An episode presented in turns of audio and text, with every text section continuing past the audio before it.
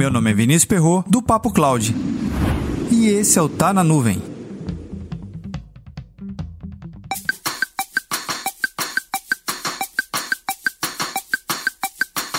A dica de leitura desse episódio é o livro Google, a história de negócio de mídia e tecnologia de maior sucesso dos nossos tempos, escrito por David Weiss e Mark Maused, da editora Roku, publicado originalmente em 2005.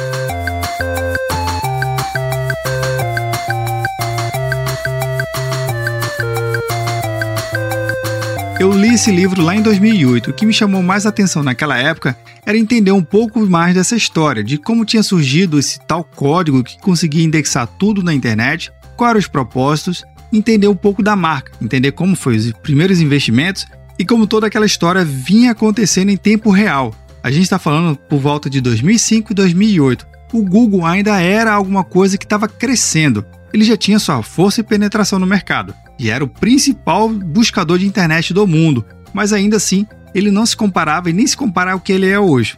E isso é verdade. E uma história super engraçada que ficou gravada na minha memória. Quando eles lançavam uma nova página com um novo layout, eles tinham que fazer teste. Chamavam algumas pessoas, pessoas aleatórias mesmo, para poder testar lá o um novo layout.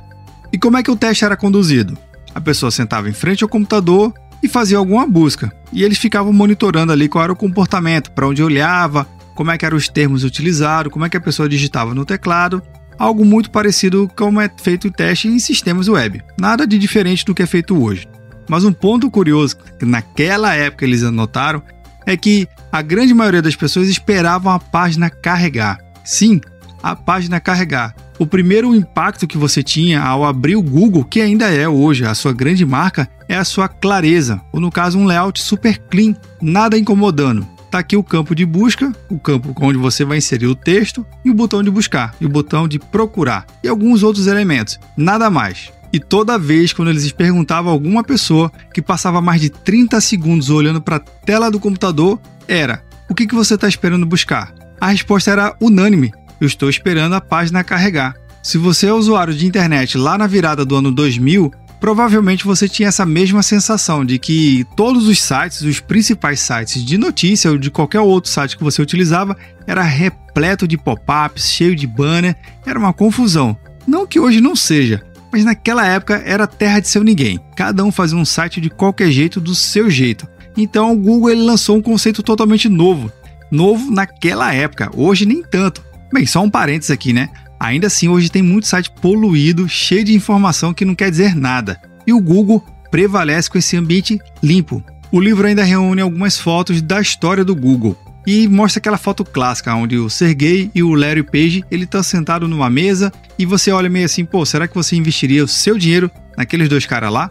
Um outro relato do livro ele conta justamente sobre a capacidade matemática dos dois em desenvolver um código ou desenvolver na verdade um modelo matemático que pudesse organizar toda a informação da internet. É absurdo entender essa ideia, a concepção, além de várias outras curiosidades. Uma parte bem interessante é 23 dicas de como utilizar o Google. Exatamente, dicas que fazem todo sentido ainda hoje. Todas essas dicas que ele coloca lá no livro, em 2005, são válidas nos dias de hoje. Cálculo matemático, achar o número de telefone de alguém, colocar entre aspas um determinado termo e para você fazer uma busca específica, estou com sorte e tantas outras. E a outra curiosidade é um teste de aptidão dos laboratórios do Google. E esse teste está disponível no site. Eu vou colocar no roteiro desse episódio aqui. Será que você passa no teste? Comenta lá no nosso grupo do Telegram, bit.ly barra Telegram.